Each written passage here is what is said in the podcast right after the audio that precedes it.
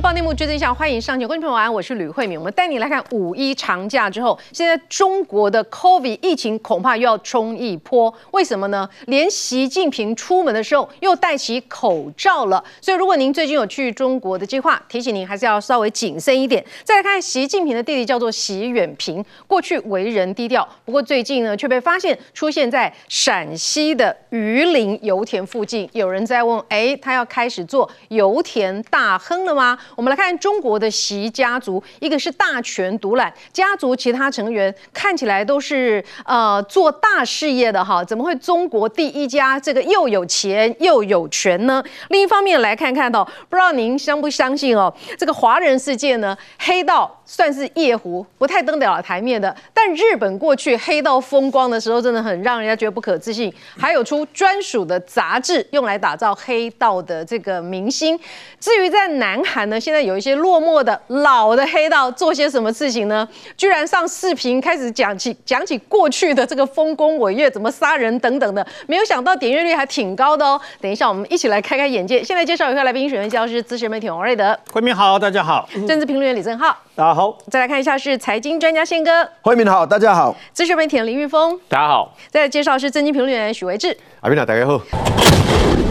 俄乌战争持续一年不停歇，乌军士气高昂，俄军则渐显疲乏。一直在推特吸引超过两百一十万人次观看的影片，就显示一名藏身战壕的俄国士兵正遭乌军锁定。这名士兵一看到敌方无人机，马上扔下武器，拼命在胸前用双手比着 X 手势，明显已经不想再战。乌军士兵见状，马上拿来一个包裹，上面一张纸条写着“跟随无人机投向俄国士兵”。俄军士兵踉踉跄跄捡起包裹，打开一看，赶忙做出割喉手势，因为他。他一旦投降，就会被俄军杀死。影片可见他不断犹豫，看看字条，又看看无人机，最后决定孤注一掷，跟随无人机一路沿着战壕朝乌军阵营跑。他横跨多具尸体，后面还有昔日同僚不断朝他开枪，跌倒又爬起，终于安全抵达乌军阵地。这支影片由前乌克兰驻奥地利外交官谢尔巴分享，他在推特写道：这名士兵向乌军投降后，暂时被拘留。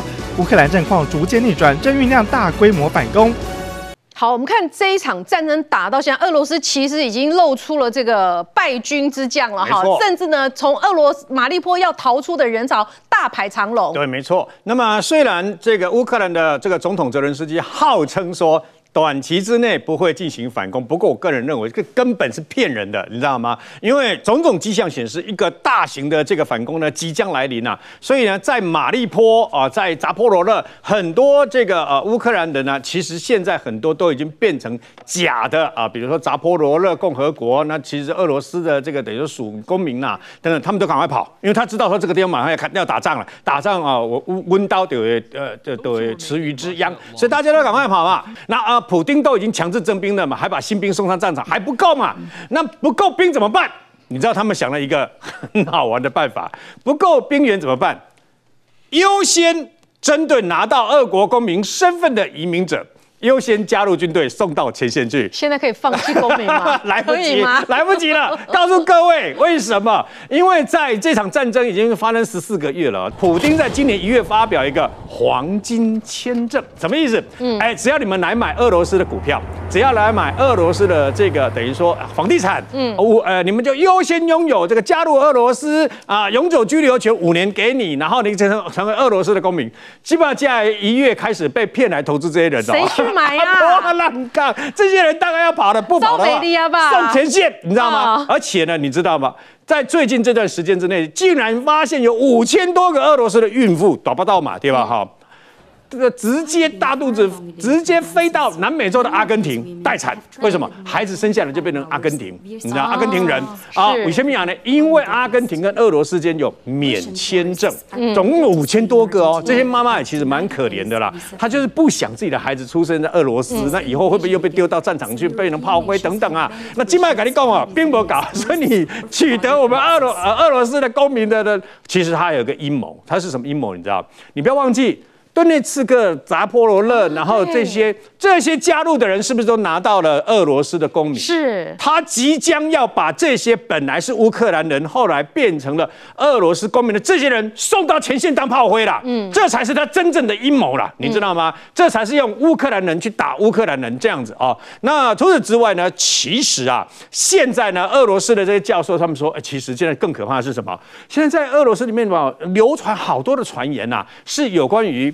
败战这两个字，哎哎啊，普京都不承认是战争哦，你知道吗？他都说是特殊的军事行动嘛。可是现在在莫斯科很多地方，莫斯科啦，包括好多地方都在传败战这两个字。那这个战败败战传出来以后，就表示大家都很悲观，认为这个战这个战争稳牙嘛。稳牙的情况之下，那来了败战了以后要有战犯，对不对？那战犯请问是谁？是俄罗斯的人民还是补丁？而且他们现在更进一步讨论到什么程度？万一战败的话，那俄罗斯会不会崩溃？会不会又瓦解？哎，已经讨论到这种程度了。那么除此之外，瓦格纳集团，哎，因为瓦格纳集团的头子已经连续骂俄罗斯的国防部好多次了嘛。每个人每个操导，而且吧，巴那个巴赫姆特帕布瓦尼帕嘎一共哦，我们花了大概两个半月哦，我那个瓦格纳集团说，我们花了两个半月攻下来的地方。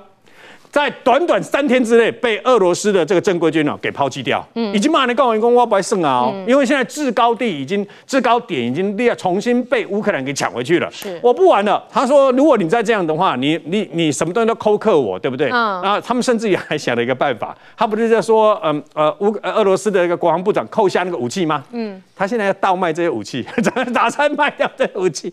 我瓦格纳集团欠军饷，欠资源，我要卖掉这些武器。我的喜话买的嘛，好。你觉得他们可能真的去非洲掏金？哎，不好意思，不要打了。讲这句话就是主持人太小看瓦格纳集团。随便讲讲，他们现在已经在那边了。他们现在已经在瓦格纳集团。你会想到奇怪，这个瓦格纳佣兵集团不是这个普丁的吗？他的大本营在非洲。是哦，非洲为什么？因为非洲很多国家都在战乱嘛。嗯。那瓦格纳佣兵集团。昂吉呀，有钱好办事啊！我用钱去啊，看控那就就游走在非洲很多国家里面，一根本不是不是错的。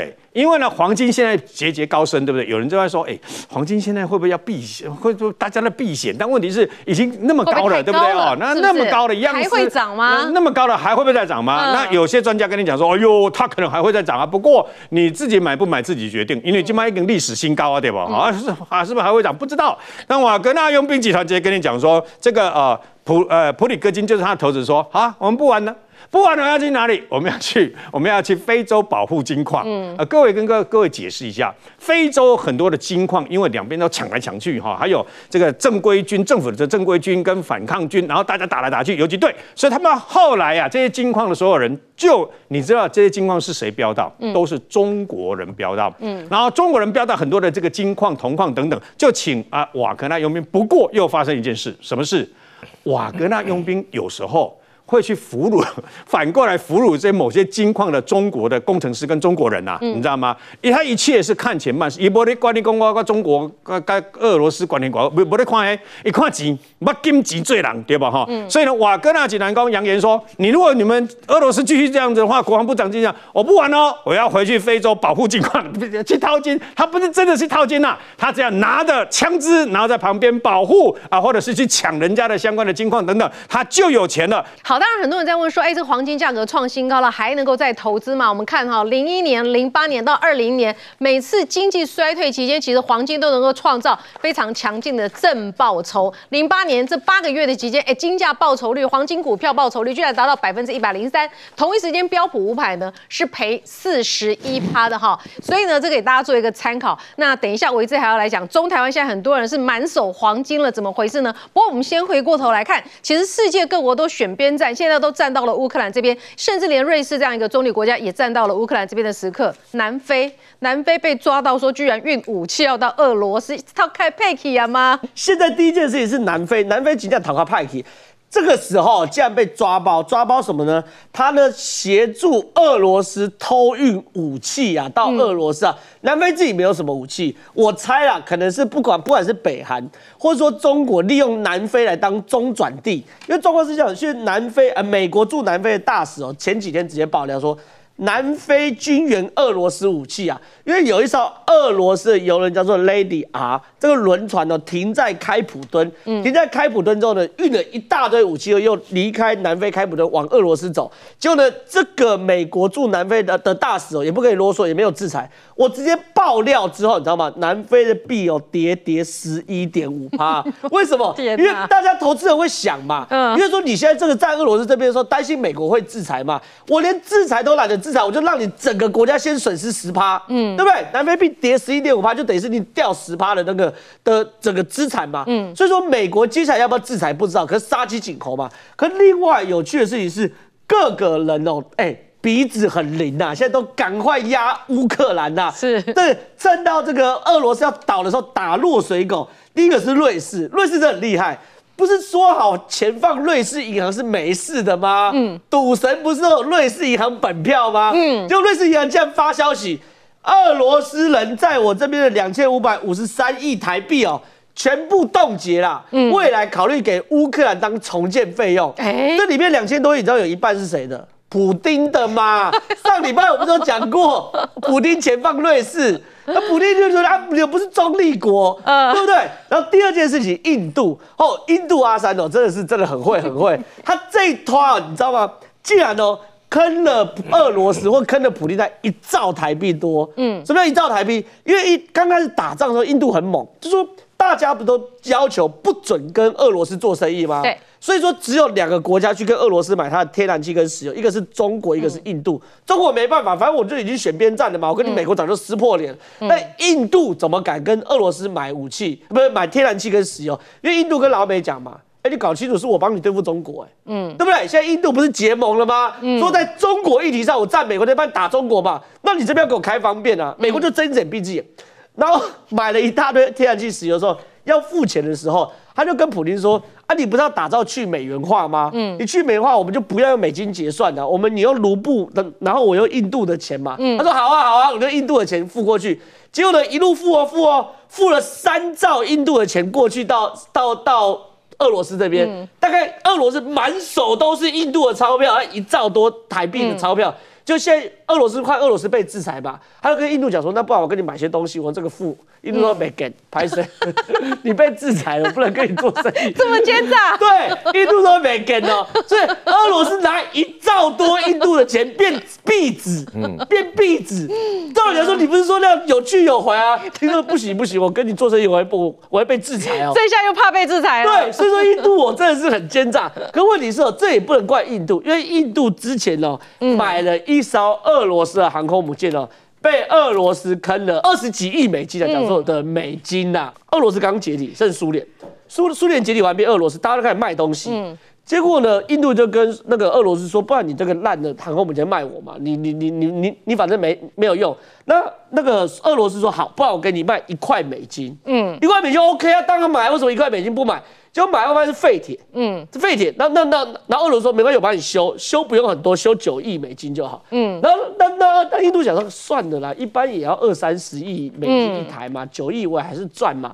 就九亿修修修修到后来修完之后呢，俄罗斯就说你没有舰载机，对不对？你要不要买我的舰载机？四亿，嗯，因为也也 OK 嘛，反正本来这条钱就要花了，嗯，他就花了十三亿美金开始修。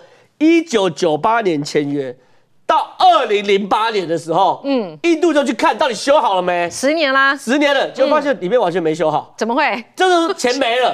钱没了，钱没了，那那怎么办呢？再加钱，俄罗斯又狮子大开口，再加十四亿美金哦，修到二零一二年终于修好，修好四开，开到一半爆炸，它的锅炉要爆炸，然后俄罗斯说我我要退货，你钱还我。没有，可是因为你头已经洗了啊，嗯俄罗斯摆烂，我没钱嘛。嗯，然后俄罗斯说，哎，拍谁拍谁搞错，因为原来这个不能全速，你只能开到三分之二速度。嗯然后呢，那怎么办？爆了嘛。他说，不然你再给我两亿，我帮你修好。那总共修二十九亿。印度第一台价点航空母舰价点管啊叫做超日王号，花了二十九亿美金，然后呢？开出去哦，只能开三分之二的权数。嗯，所以说对印度来说，哎，你之前搞我那么多，我现在搞你一兆，不是刚好而已吗？对不对？上个礼拜我们说，哎，这个有十个国家就是用国家之力来买黄金，所以黄金才会涨那么多嘛。然后我们有分析说，为什么新加坡也要大买黄金，买了四十四吨呢？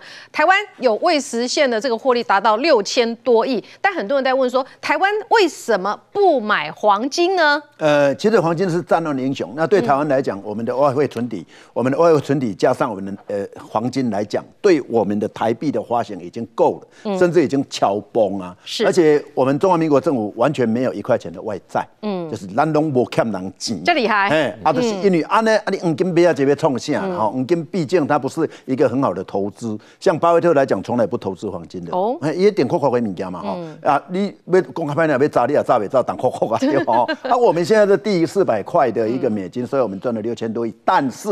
但是我们民间还是很喜欢买黄金。嗯，那全世界最喜欢买黄金的老百姓就是中国、印度、越南、台湾。那我们其实民间加起来其实超过我们的央行的黄金，所以其实台湾金妈妈金接。不过这次印度很奇怪，就印度央行呢，在今年的元月只有进口十。一吨的黄金，那是衰退百分之六十九。为什么？因为黄金飙到几乎历史新高，一样是到二零八五，那历史新高是二零八九。那两千零八年的时候，最高价是一九四二，所以一直冲，一直冲。那冲到现在会不会再冲？现在很多人都在问说，邓来两千块也别里吧？邓来两千块是也别几？嗯，可以买。为什么？因为你井盖两千零八年的一九四二已经突破了嘛。那再来就差历史天价差四块呢，所以。未来如果十年，那整个东西的一个两个大的国家、两个集团都是在那边拉锯贸易战争的话，那去美元化那样的想法会一直出现，所以黄金它就变成它的地位就会提高起来。两千零八年的七月，它有一个叫做信一集团的，他说：“我跟你讲，我找到一百三十一年前的。”苏联他在跟日本战争的时候，日俄战争的时候，有一艘巡洋舰。那艘巡洋舰呢，它载了五千五百箱的金条，还有两百吨的金币。为了不让这一些东西给日本人拿走，所以他忍着慢慢开开开开到韩国的外海才沉下去。找到了，七月十六号公布影片，公布照片，啊呦，金起来了，吹掉啊啦，啊，这边是要弄，爱打捞，那打捞要钱呐，我以后打捞起来的时候，我要在韩国办一个所谓的沉船黄金博物馆，然后那个金币有没有看到？哦，两百吨的金币，嗯，一个金币哈，来，你们现在可以来认。一万块那个韩币就好了，嗯，哎，一万块台币最贵的时候三百块嘛，嗯，最便宜两百七嘛。哎，两百块可被解金币，哎，好啊，高动嘞。七月三十号最后一天，我那个新币要发行，嗯，结果他的转投资有一家叫做那个钢铁公司，在短期间涨了五倍，嗯，股票涨五倍啊，引起那个韩国的监管单位注意，哎，你不是公司没有黄金，结果就去查查韩国有一个海洋研究中心。他们说没有啦，那个我在两千零三年我们就发现啦，我们有看到那个残骸啊。嗯。两千零七年我们也公布照片跟影片，跟我们的完全一样啊，拿我们的去换啊啊！诈骗集团。嗯。所以韩国韩国的警方说那是诈骗集团，后来一查，那个老板姓刘，二零一四年他本来就是一个诈骗集团。哎，韩国人嘛给我骗个弄东西呢。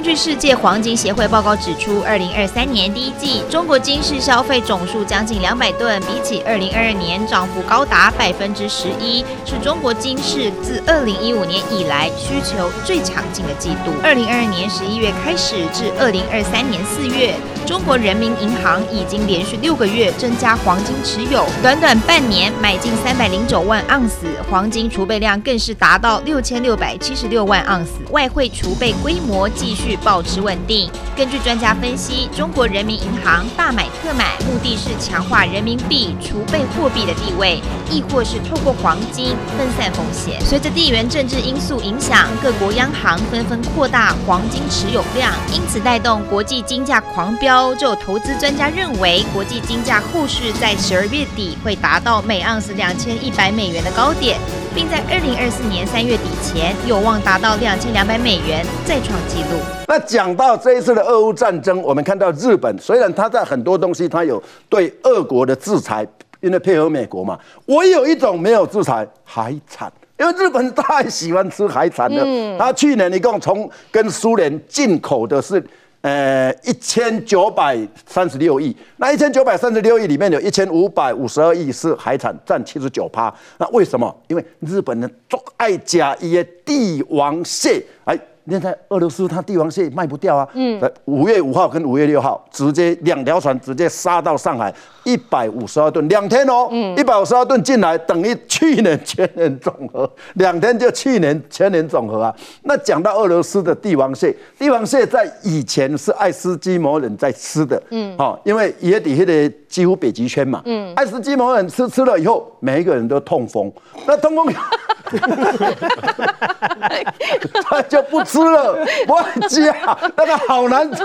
但是因为日本人太喜欢吃了，真的很好吃啊。对，所以苏联它是全世界拥有帝王蟹红色帝王蟹百分之九十四的配额，你抓要配额哦。嗯。然后蓝色帝王蟹百分之百的配额。哦。那现在还有除了俄罗斯以外，还有谁有？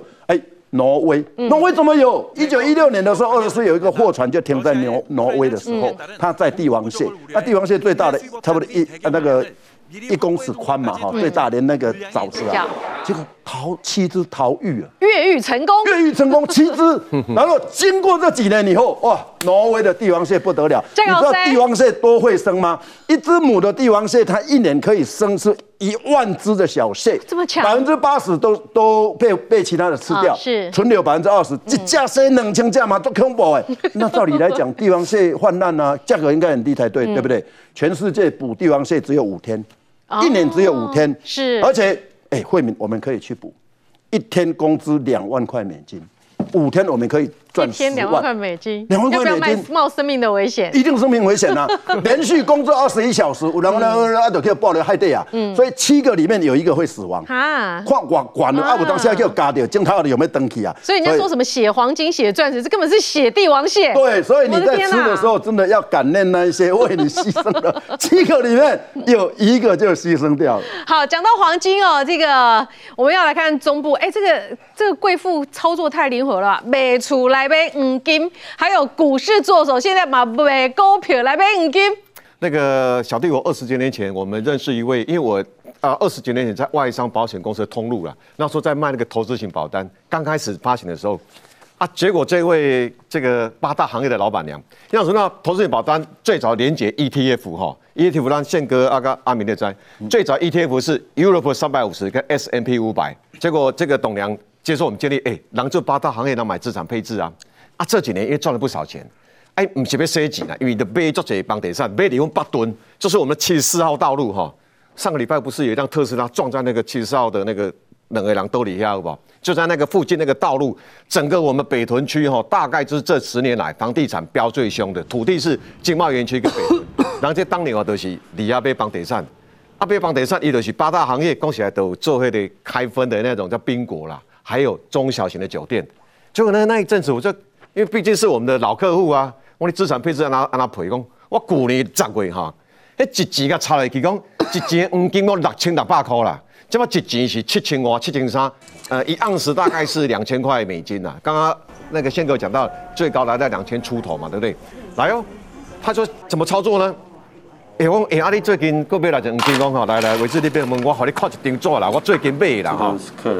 一家买一公斤的黄金啦，一公斤，一公斤价值多少钱？两百零二十二，呃，两百零二万两千九百九十九块。嗯，九九九纯金呢？嗯，啊，中年五郎现在打工，一般刚才不讲黄金存折，其实我们那个台银是真的有黄金存折，那个比较没有税的困扰。哎，你这边黄金拿高钱买买，你买些我的所得税法跟基本税额买下课税哦。结果这黄金越买越多，一公家房地产吼，阿公要被跑来啊吼，我看咱房地产就要磨磨个背啊。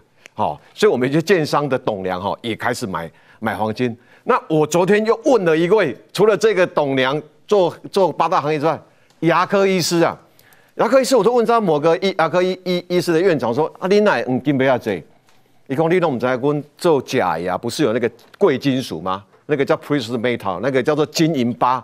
伊讲我唔知黄金贵到这种地步，结果吼参传来落去，伊讲这这么去买什么房地产部，我叫他买黄金。所以这阵子你民间的哈的游资哈还是很多，加上这两三年不是疫情关系吗？危机没对开，会给了被黄金。那我们中南部的人买黄金是简直就是买成。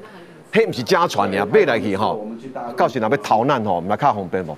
其实你买黄金，不红边啊，你买黄金，不是，因为他有那个一九四九年那个中国大陆逃来逃难的逃那种观念，说也听说那个那个带来 带来一个带了黄金金条吼，搞不好比较好逃难。这方面逃难脑筋快的，另外外国账户都用亏本一样的嘛哈。嗯。所以这阵子里面买黄金的人，他第一个除了前阵子不是妈妈肖妈做要做金牌对不？对。啊，嫁出来又过来做生意啦。即马囡仔你做生意是怕嘛怕金牌呢？所以他们这个建商跟到这些黑社，你你黑社会啦，八大行业的老板娘，伊无咧惊咧。嗯，卖了弹下去哈。我伊卖出来哇，黄金是真正是。对啊，因为他他那栋好像六千多万的北屯房子卖掉吼，卖掉一半的钱三千多万去买黄金了。嗯，伊讲卖掉，伊个甲讲吼，我咧嫌我那就买了无够呢。你个甲讲者我想着，我应该吼，估计也比较丢。啊，有没有把它干？对他们这些有钱人而言，资产配置而言，房地产里面是一部分，黄金当然是他的。一部分呢。日本首相岸田文雄献出综艺节目处女秀，除了 T G Seven 峰会打广告，岸田文雄也来聊八卦。日本媒体更揭露岸田文雄在节目谈二十六年前访问台湾写下的酒豪传说记录，不论啤酒、绍兴酒还是五十度以上的高粱，只要台湾政治家来敬酒，他一人打通关，让交流会顺利结束。前日向安倍晋三刮目相看。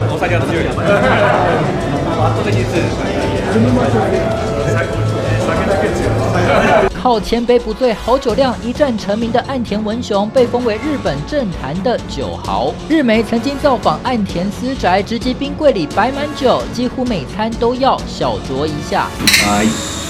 跟儿子们吃饭也要喝一杯。岸田也曾在社群媒体上晒干杯照。如今这番拼酒成名史登上综艺节目，也让日本民众看到首相私下另一面。日本最近要把自己打造成亚洲的军事强国哈，中日之间气氛很紧张。没有想到日本银座发生了一起抢劫案，哇！中国大肆报道，哎，大肆报道说这是什么？呃，用什么形容词？陷入恐惧。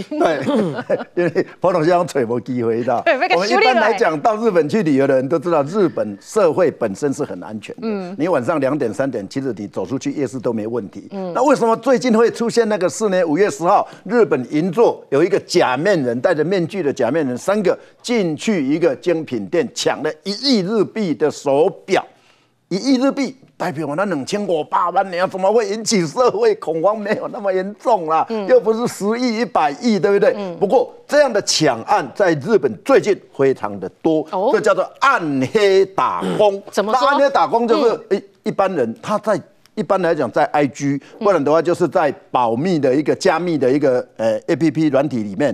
他说你要不要打工？嗯，一天一百万日币，嗯，日薪一百万日币，一百万日币台币才二十三万到二十五万嘛，哈，加厚啊。所以他这一次这三个人，他日本警察不啊顾得利亚掉啊，他发现这四个好像不是专业的。笑脸的呀，不，第一笑脸，第一笑脸，第一你老公。你叫过你要去勘察地点呐？你嘛，你一定要有一个撤退路线呐，A、B、C 啊，对不？拢无，哎，伊竟然要走先经过警视厅啦，经过台北警察局啦，都经过国会，经过立法院啦，啊，都经过赤坂寓所啦，就是日本天龙大的所在，然后又跑到一个死巷里面被警察抓到。三个抓到，后来又另外一个，一共是四人组。那有一个人就是指挥的，三个就亲自去抢的。后来发现都是二十个。从二零二一年开始，日本类似这样的抢案，以及一些偷窃，以及护人的进去抢，已经有超过六十件。那日本警方抓到六十六个人，发现那个背后是有一个集团，而这个集团呢，暗黑打工的集团是日本的一个诈骗首领，他叫做他自己叫做鲁夫。哦，就是海贼王的鲁夫，他的名字叫做渡边优势啊。渡边优势在哪里？关在菲律宾呐。前几年去菲律宾，他因为非法入境被菲律宾关在菲律宾，抓起来还可以犯案。结果他是利用手机遥控日本年轻人犯罪。嗯，那听说哈，那菲律宾那边有一个好处啊，你只要有钱，就这样好，有钱在那边什么都可以。他是一个。罪犯的天堂也是一个犯罪的天堂。嗯，他住在里面，你只要每天每个月付台币六万块，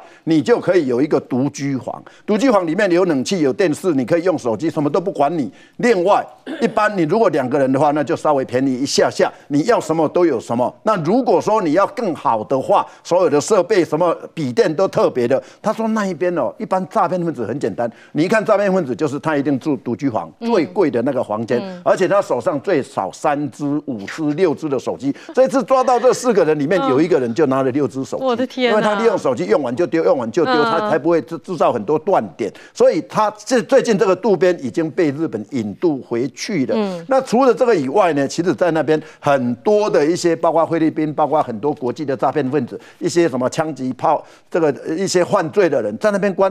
就跟完全是跟在别墅去享受对呀，离谱哎。所以说哈，在那边哦，而且像很多日本人，他最近出现什么呢？比如说有一个非常有钱的人，然后他就在礼拜天就登说，哎，有没有人日薪一百万要赚？结果就有两个，两个去报名，报名以后那两个后来被抓，有一个就讲说啊，我就拿了一百万啊，然后他就跟我讲说到哪一个地方，一上去二楼有两个保险箱，那有一对老夫妇，那你如果说你逼迫他讲出密码，如果不讲密码的话，你就用刀抵住他，嗯啊，这样一亿的日日元的一个现金就被抢走了。嗯，那为什么他知道？因为这些诈骗集团多厉害，他买一个富人的名单。名单，嗯，一万块而已，嗯，那这个名单从哪边来？贵金属顾客名单就从银行出来的，是，比如说你去台银，你去你去买很多，哦，嗯，惠民什么上个月去买一百两，名单就被卖卖掉了，好过分哦，这样子你知道吗？所以你看，还有受害家属胁迫交钱等等都有，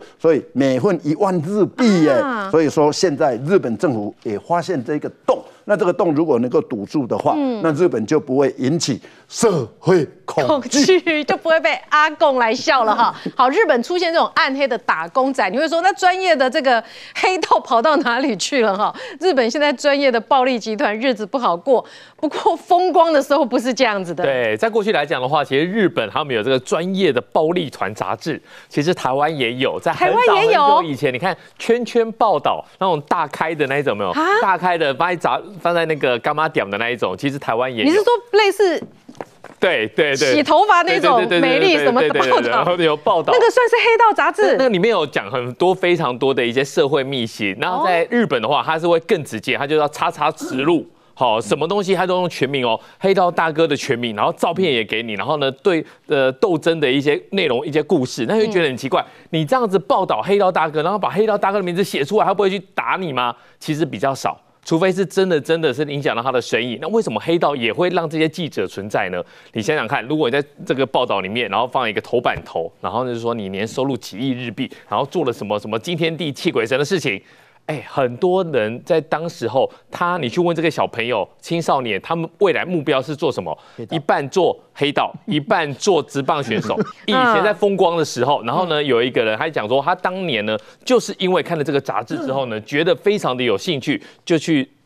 投稿，然后呢就去当了记者。嗯，过没两个礼拜就被升为主编，他非常的高兴，他就哇，那我我在媒体业，然后怎么两个礼拜就变成主编，然后旁边人都哇帮他开酒啊庆祝啊，很高兴。后来还知道为什么？因为黑道如果有什么事情要找的，不会找记者。嗯，他也知道找记者不好嘛，这么多小记者，他有时候就是就是媒体高层说要说怎样就是怎样。嗯，那当然做了主编，你就要说一乔歹机。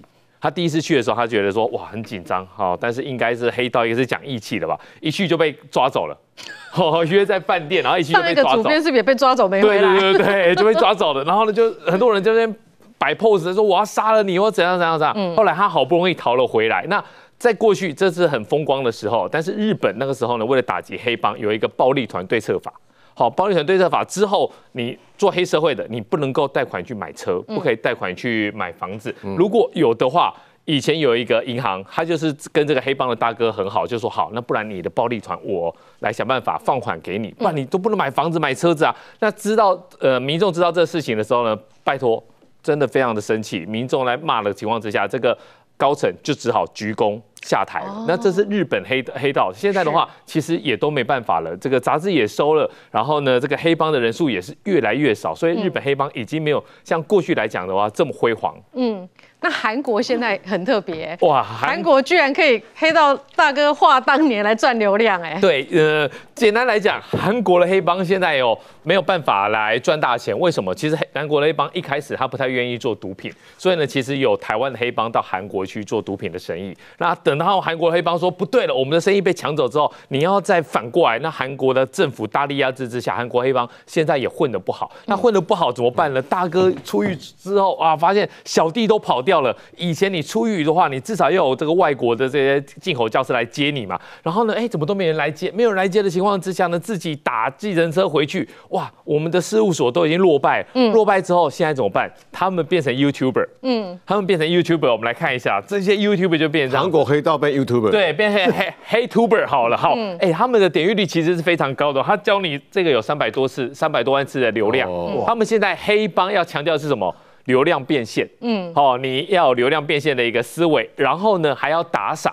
嗯，在这种情况之下的话，他只能讲什么？如何分辨日本？呃，如何黑分辨韩国谁是真的黑帮，谁是假的黑帮？然后呢，再讲说呢，以前他去监狱里面的话，要做一些什么事情？然后告诉大家，哎，大家会觉得很好奇嘛，因为一般人不会去监狱里面嘛。然后还有这个东西，其实就是讲一些以前的故事。那你讲他他们讲到这个很。激昂的时候呢，甚至会用手来比，说我以前做了什么事情，然后呢，哎，我怎么打断别人的手？嗯，甚至呢，现在打断别人的手？对，哎哎呀，你你你就是要让他觉得说，哦，你很厉害嘛。如果你不厉害的话，谁要去看你的？哦，他很适合上我们节目哎。然后还有看这一种。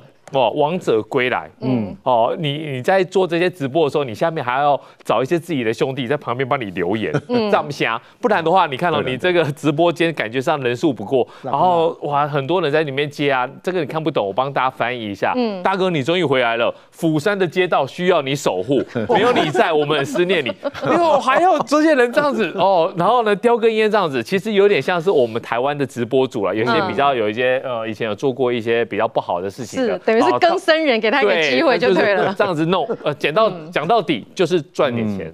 哇，下个礼拜三再过几天，五一七。就是国民党一翻两瞪眼的日子，我真的很难想象。马周跟阿明，哎，帮他处理这个代志，他会求欢被拒，愤而行凶，大捅朱立伦三刀啊，让朱立伦三刀六孔之刑。我看这是真的太夸张，因为我觉得国民党做太丑了啊，做太丑。因为状况是这样，因为我觉得啊，你一看如果对郭台铭没有意思，你就不要去撩人家，对啊，对不对？最近有太多迹象告诉大家。百分之百丢包郭台铭的嘛？第一件事情怎么怎么丢包？比如说我们那时候就讲，如果是十七号，就是下周三公布的话，那就是应该百分之百侯友谊。那如果是往后二十四乃至于六月初，就可能是郭台铭。为什么？因为侯友谊要挂了嘛，郭台铭要往上冲嘛，你把终点线提前，你要是帮侯友谊铺排嘛。好，第二件事情哦，礼拜六的时候竟然出现一个独家，就是说党中央开始打电话。秘书长、副秘书长还有主发会主任开始打电话问所有立委说：“哎，请问你比较想跟谁一起并肩作战？”嗯，结果呢，我坦白讲，你你你去调查嘛，因为之前就有讲嘛，民调不是唯一考量，要看立委的做的的意愿嘛。结果，哎，你调查完先放话，放话说只有四咖支持郭台铭，然后二十位支持侯友谊，嗯，其他叫做不表态。然后甚至那个四咖后来又加一咖了，不是吗？没有，就富正正前功万马屋哦，正正前每个每个人垫红包就对，但是就正正前好，那变十九比五，你也输了啊，对不对？这第一个，第二件事情是内部滚动民调，郭台铭从未领先侯友谊。嗯，哎，你已经放话放成这样，不是告诉你说叫你郭台铭死心了吗？对，好，这还不打紧呢。前两天不是亚太基金交流协会做了一个民调吗？对不对？王志胜做的民调啊，我们大家都熟嘛。嗯，结果呢，哎。国民党从头到尾，哎，民调这么多，选举这么多，从来没有看过国民党有请全党之力去骂一个民调的。嗯，因为在亚太基金教育协会做出来民调，郭台铭赢侯友谊嘛，嗯，就不利于他们征召嘛。嗯，结果朱立伦说这就是带风向、特定立场的民调。柯志恩出来骂亚太基金交流协会的民调是什么东西？青绿单位的民调恶名昭彰啦，过去哦超不准的啦，我呢拿四十几趴，他做出我做只有十几趴，超不准的啦。考试全猜 C 也没这么烂，哎，柯志恩不是阳光女孩吗？对，就骂成这样，对不对？好，那没关系哦，我们统一标准哦。昨天礼拜六哦，嗯，哎，昨天礼拜六，台湾民意基金会又做个民调，那这民调有多夸张？侯友谊四十二点一，嗯，郭台铭二十九点四，八点八尚未决定。换句话说，侯友谊赢十二趴哦，嗯，台湾民意基金会哦，有可能吗？不是，我不要讲有没有可能，嗯，国民党不要双重标准哦，嗯，刚刚讲亚太基金交流协会郭台铭赢的民调，亚太基金会就是恶名昭彰，嗯，考试全在 C 也没那么烂，对不对？来。台湾民意基基金会，我帮你找好了。嗯，六都预测六错三嘛，六错三，六错三嘛。你看蒋万安、陈世忠，他说陈世忠赢啊，他说陈世忠赢蒋万安十趴，嗯，错了嘛，对不对？还有什么东西呢？张善政跟郑云鹏，他说郑云鹏赢啊，嗯，哎，他对柯志恩更狠。他说柯震东八点八趴，比亚太交流基金会还狠。对，照柯志的说法，这六错三嘛，嗯，对不对？台北错，桃园错，高雄也错嘛，对，嗯，本来就没有人这样比的嘛，有些民调会变的嘛，嗯，那我就问个很简单的，你国民党如果没有内定侯友谊的话，为什么亚太基因交流协会做一个民调，郭台铭赢就去骂他是什么什么什么？再看一次恶名昭彰的民调，嗯，那我看国民党要不要骂台湾民意基金会是恶名昭彰？嗯。要不要骂他说全拆 C 也不会那么离谱？嗯，没有刁刁的哦，不敢讲话。哦，这个有利，等下拿去下郭台铭说，你看你输十几趴，干嘛？这不是双重标准吗？干嘛要下郭台铭啊？跟郭台铭讲说你差十二趴，不是双重标准吗？还有了，现在传了周一周二，因为周三就要这个提名了嘛。嗯，现在有可能是周三呃不提名，但周四周五告诉大家提名谁。那无论如何啦，他提名的时候总不可能说。噔噔噔噔噔，魏德意思好有意义。但郭台铭总在讲，你一定要先沟通嘛，对不对？你怎么跟你怎么跟郭台铭解释说，郭台铭，因为你最近的民调比较高，所以我提你好友谊。这这不可能，不可能这么粗糙嘛，把两个人叫到现场，然后还噔噔噔噔，第一位裁判都拉拉，不可能嘛？请举牌，对吧？不可能，一定要先沟通嘛。而现在传出来说，这个周一周二哈，朱立伦会找这两位沟通，嗯，那沟通方式有可能面对面。也有可能视讯，嗯，视讯超渣的，视讯超怕被砸，超渣，对，这很像什么，你知道吗？养冰豆了，不是以前的不敢跟女朋友分手，到时候用简讯说我们分开好了，这太可恶了，真的是渣男。对啊，这超渣的，你有人用视讯说，哎哎，班长赶紧够，因为现在疫情关系，我们用视讯，我赶紧够你被淘汰了，怎么会有人用视讯？嗯，新闻都跑出来嘛，嗯，所以你看我刚刚讲这么荒唐，郭台铭一定避名的嘛，嗯。对不对？所以郭台铭呢，我们就看到时候郭台铭现在哦，用情有多深，当时候的反弹就有多大。你觉得会不会选到底？我觉得很有机会。不然他为什么夜会柯文哲，而且还把新闻丢出来？是不是？他五月十号夜会柯文哲嘛？选到底是不是好到赖清德？当然是爽到赖清德。我跟你讲，那夜会柯文哲那内容有多荒唐？他还夜会柯文哲，就是澎湖结束后晚上十点去找柯文哲。找柯文哲的时候呢，陈佩琪在客厅，还说大人讲话你不要听，先叫陈佩琪去房间。嗯，这很像是夫妻要干嘛，叫小孩去先睡觉一样，不舒服。然后你弄完之后又放新闻。你放这新闻干嘛？嗯，就告诉你国民党说，哎，你如果提名我，帮差不多哦，我帮你搞定柯文哲。你如果丢包，我就跟柯文哲搞你嘛，对不对？不然干嘛放这个新闻？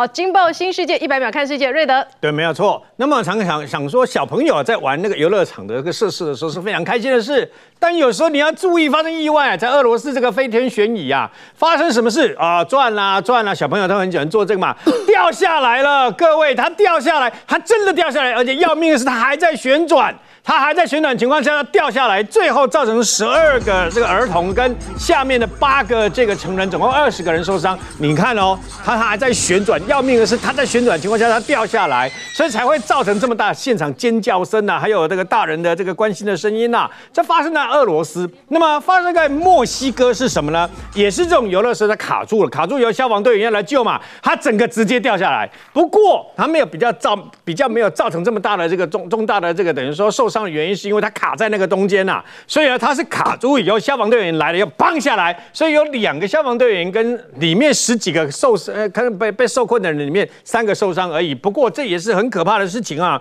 为什么会发生这样的一个事情呢？那么其实除了这个等于说旋转的这个啊相关的那个旋转飞椅之外呢，有时候小朋友坐的那种啊这个充气垫也要非常小心。这在河南郑州的这个大型的这个充气垫，我们都觉得啊这好好玩哦，然后又可以激动嘛，结果没想到，那么千怕万怕就是怕大风吹，大风吹了以后它整个翻过来，整个翻过来了以后呢，当然如果你人坐在上面，不要说不要说小孩，连大人坐在上面都会因为这样受伤。你现场你听到那个尖叫声有没有？这不是全世界第一次发生这样的一个事情。一阵风特别大，把下面打的钉子全都给弄飞了。